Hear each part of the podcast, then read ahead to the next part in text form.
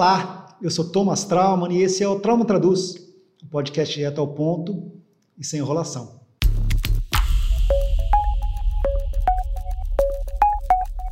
Trauman Traduz. Hoje é dia 2 de junho e vamos discutir o que as oposições vão fazer com as novas manifestações contra Jair Bolsonaro. As entidades que organizaram os protestos contra o presidente Jair Bolsonaro no sábado passado decidiram repetir a dose e marcaram novos atos para o dia 19. Mas, mais do que o presidente, esses novos protestos colocam os candidatos da oposição contra a parede. Parece contraditório? Senta que lá vem história. Vamos começar com os atos do passado. Eles foram surpreendentemente grandes. Centenas de milhares de pessoas que foram às ruas em dezenas de cidades para, apesar da pandemia, mostrar que rejeitam Bolsonaro. O paradoxo é claro. Gente que reclama de Bolsonaro está causando aglomerações no meio da pandemia, estavam nas ruas protestando, gerando aglomeração no meio da pandemia. É, aí não existe vírus do bem, né? É, obviamente que todas as aglomerações geram riscos. Então eu acho que isso é uma questão ponto. Mas essa não é uma disputa moral, não é disso que eu estou falando. A questão que os atos eles foram importantes politicamente. E esse não é um podcast ciência, é um podcast de política. Quais são os efeitos políticos do que aconteceu no sábado passado? Bem, a primeira coisa que eles tiraram do presidente Jair Bolsonaro é a exclusividade das ruas. Isso é fundamental. Desde o início da pandemia, é, as oposições se recolheram enquanto o bolsonarismo demonstrava orgulhoso seu desprezo pelas novas ciências. Bolsonaro fazia várias demonstrações de força contra o Congresso, contra o Supremo. É, é, primeiro, há duas semanas atrás em Brasília, a semana passada no Rio de Janeiro, é, mostrando como ele ainda tinha uma base popular, apesar das pesquisas mostrarem que não. Então, o Bolsonaro utilizava as ruas como uma forma de, é, como uma forma de demonstração de força. O que a gente viu no sábado é que ele não tem essa demonstração de força sozinho. Nenhuma manifestação que o Bolsonaro promoveu esse ano teve tanta gente como teve a da oposição. E aí é uma coisa importante entender, porque as, os atos de sábado foram muito improvisados, eles foram muito qualquer nota. O único partido que realmente apoiou foi o PSOL, nenhum candidato a presidente apareceu, havia em alguns lugares carro de som, outros não eram. A maioria das pessoas que estavam lá eram jovens, é, pessoas que estavam indo pela primeira vez em manifestação. Não era um ato que tava, tinha uma liderança clara de ou da Uni, ou da, da CUT, ou do MST, coisa nenhuma, mas de gente que foi para a rua porque não gosta do presidente. É, foi quase um ato espontâneo nesse sentido. Né? Basicamente, o que, que as pessoas estavam ali? Elas estavam ali numa sensação contra a forma como este governo tratou a questão da pandemia. É isso. Todo o resto, é, pessoas podem ser de direita ou de esquerda, a coisa que unia as pessoas era o repúdio à política é, do governo com a pandemia. A multidão, ela foi, ela, ela foi uma surpresa para os organizadores. Ela, ela, ela, as pessoas não esperavam. O Bolsonaro não esperava. Tanto que, ah, isso foi coisa de maconheiro. Bobagem, bobagem. Isso é bobagem. Isso, isso assim, a, a dor do, do, do governo é não conseguir ter uma resposta, porque eles não esperavam aquilo.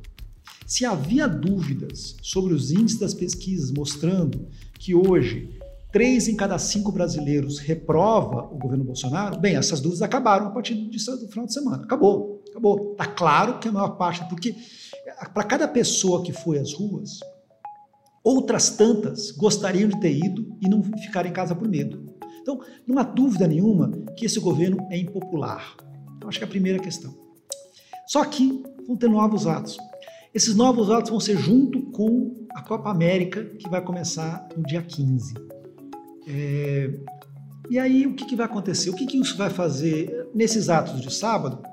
Como foi tudo muito improvisado, ninguém realmente teve que cobrar os candidatos. Mas agora, que vai fazer o senhor Luiz Inácio Lula da Silva, o senhor Ciro Gomes, o senhor João Dória, o senhor Luciano Huck, o senhor João Amoedo? Eles vão apoiar os atos? Vão dizer, tudo bem, vamos, contanto que a gente use máscara e álcool gel e mantenha distância? Vão ser contra os atos? Porque a questão toda é tem uma disputa que é muito, muito interessante. É, você é, existe um sentimento popular de ojeriza ao governo muito forte. Só que a eleição é só dentro de um ano e meio. E as pessoas estão impacientes. Então não é uma decisão simples. Para o Lula, por exemplo, o melhor seria deixar o tempo passar e chegar logo da eleição e disputar direto com o Bolsonaro.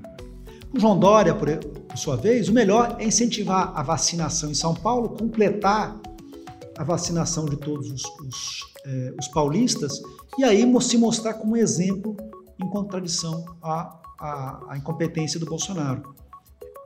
Quer dizer, é, o que, que, faz um líder político nessa situação? É, as manifestações, elas agora obrigam esses senhores a tomar uma posição que pode ser contra a ciência e atender a maior parte da sociedade. Mas vê que não é uma decisão simples. Nos Estados Unidos, por exemplo, é, você teve um movimento Black Lives Matter durante a campanha, pouco antes da campanha eleitoral, e aí o Partido Democrata ele, ele apoiava e não apoiava. É, você, não, você não viu líderes do Partido Democrata nas manifestações, mas obviamente que a maior parte das pessoas que foram nas manifestações do Black Lives Matter votou contra o Trump. O Trump, inclusive, ameaçou colocar o exército contra essas pessoas. Hum, a questão é que os líderes das oposições no Brasil eles não coordenam os sentimentos populares. Se amanhã o Lula, o Dória, o Huck, o Amoedo, o Tasso Gereissati, quem quer que seja, se todos eles aparecerem na televisão e falar assim, ó, oh, todo mundo fica em casa e esperem até a eleição chegar, sabe o que o resultado vai ser? Nada. Porque eles, as pessoas quiserem ir às ruas mais vezes para protestar contra o Bolsonaro, não vai ser a frase de um, um tweet de um pré-candidato, não vai ser editorial de jornal, nada disso vai parar. Porque as pessoas estão impacientes de, de casa.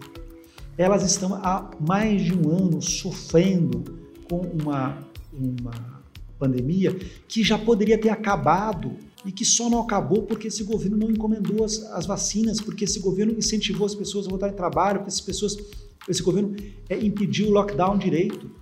Quer dizer, é, é, é uma coisa paradoxal. Por, o, o, o, Bolsonaro ele cometeu crimes que são claramente crimes de impeachment. Mas por que, que ele não sofre impeachment? Porque não tem povo na rua. E por que não tem povo na rua? Quer dizer, por que, que ele sofreria o impeachment? Ele sofreria o impeachment porque ele, ele, ele atendeu mal a questão da pandemia. Ok, ele atendeu mal a questão da pandemia. Só que o fato de ele ter atendido mal a questão da pandemia impede que as pessoas vão na rua pedir o impeachment dele. É, é muito paradoxo. Então, esse paradoxo que o Bolsonaro vive, em que ele acaba sendo um gigolô da, da, da, da crise que ele criou. Né? Ele acaba tendo um proveito, porque ele coloca o povo dele na rua e tudo bem. Porque se morrer eles não reclamam.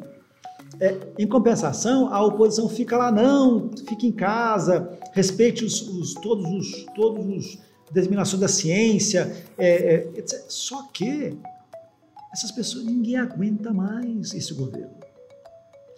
E essa questão é como é que você mantém a conexão é, com o sentimento popular, mas mesmo tempo que você, você impede as pessoas de se revoltarem.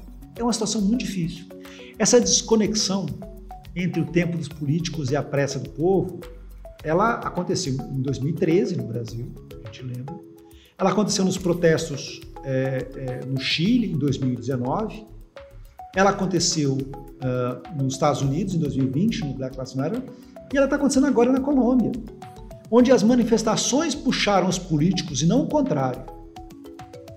Então, você tem uma circunstância que é uma circunstância complexa, que não é padrão, e que nós vamos ver como é que ela vai se dar. O fato é, o governo Bolsonaro termina a semana mais fraco. As ruas deixam de ser só bolsonaristas, mas os líderes da oposição não ganharam nada ainda. Eles ainda vão ter que arranjar um discurso para ver o que vão fazer com as próximas manifestações. E é isso que a gente vai acompanhar nas próximas semanas. Bem, eu sou o Thomas Traum, esse foi o Trauma Traduz. Eu volto semana que vem. Bom feriado, tchau, tchau.